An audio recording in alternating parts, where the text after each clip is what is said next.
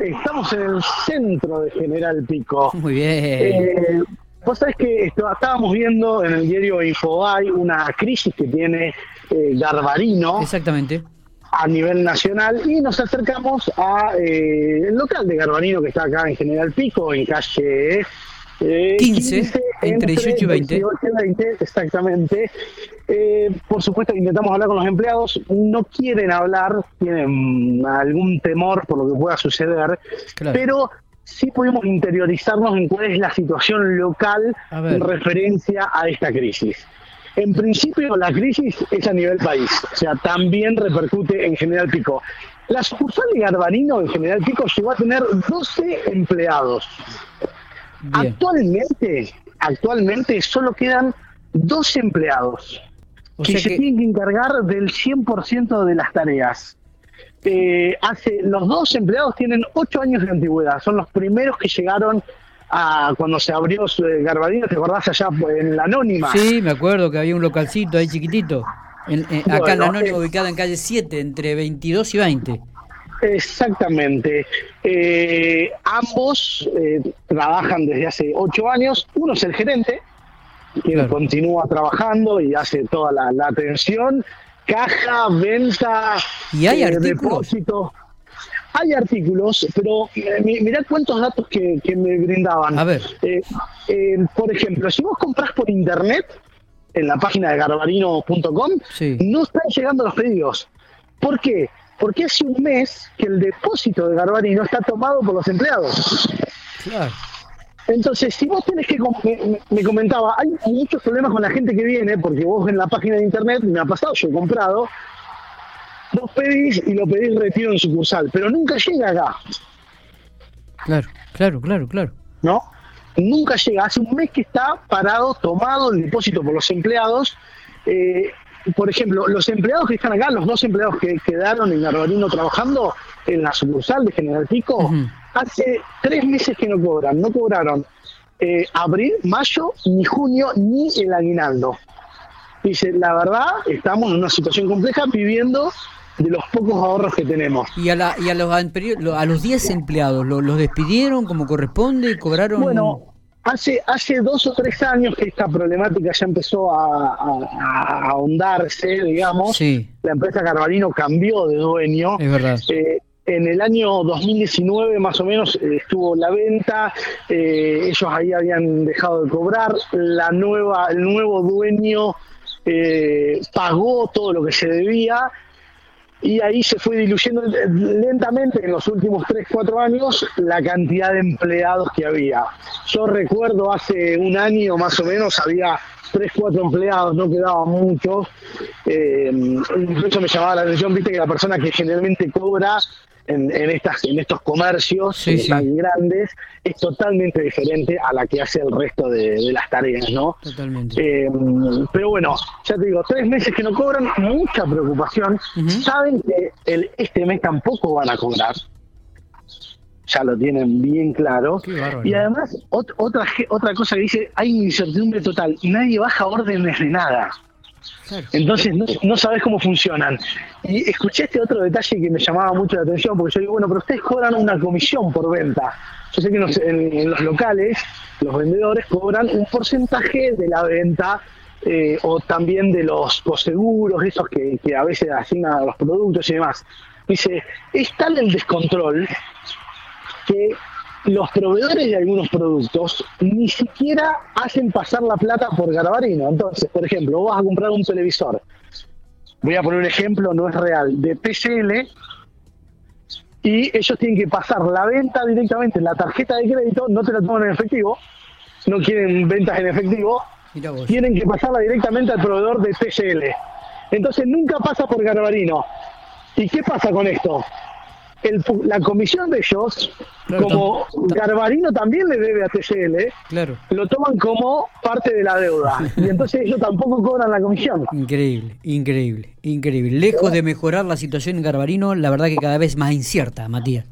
cada vez más incierta, no hay órdenes de los gerentes de, de zonales o regionales o gerente general eh, es una situación muy compleja la que están viendo Viste los que empleados a, a- a nivel nacional, a nivel nacional, digo, en algunos locales de Garbarino, la- los empleados aparentemente comenzarían a llevarse la mercadería. Bueno, yo le pregunté eso. Me, me dice, mira, la nota del San Infobay es, es tal cual lo que está sucediendo, está muy bien desarrollada. Dice, no es la realidad que se vive en la provincia de La Pampa Claro. en cuanto a los empleados. Eh, dice, somos otra manera de manejarnos, otra otra realidad de, de- de sociedad también, Sí, ¿no? Interior, el interior del país no funciona igual. Eh, son dos empleados los que están acá, los conozco hace muchos años que están acá. Sí, sí, sí, sí. Eh, el gerente está desde siempre, desde que tengo, desde que sé que llegó Gardino acá, es el mismo gerente. Pero bueno, una situación eh, complicada. Uno de los chicos que estaba en depósito pasó, el que estaba en depósito pasó a ventas también, que fueron estos dos empleados que quedaron. Claro. Dice, vivimos, lo que pasa mucho en Buenos Aires es, no tienen plata ni siquiera para llegar al transporte. ¿Y qué sucede? Me dice, vos no, vos decís, bueno, entonces no me pagan, no voy a trabajar. Pero si vos no vas a trabajar, es despido justificado Claro, justamente, no, hay que ir. es Sí, abandono sí. laboral, entonces vos tenés que ir.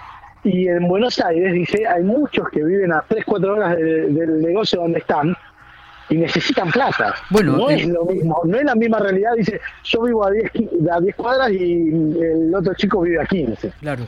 Eh, bueno, se ven las fotos en Infobae que mucha gente ha llevado colchones y se ha quedado a dormir en los locales de Garbarino.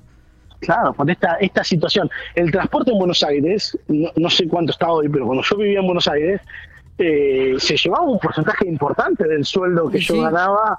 Me, me atrevería a decirte que te lleva el 20, el 15, el 20%, por lo menos en ese momento, del sueldo que yo ganaba. ¿eh? Eh, o sea que es muy importante el traslado allá de dos o tres horas y no es la misma realidad que la que se vive acá. O sea que uno Eh, puede ir a Garbarino, Matías, comprar algo, paga Sí. con tar- siempre se paga con tarjeta de crédito y la tarjeta En de la crédito mayoría de los productos sí.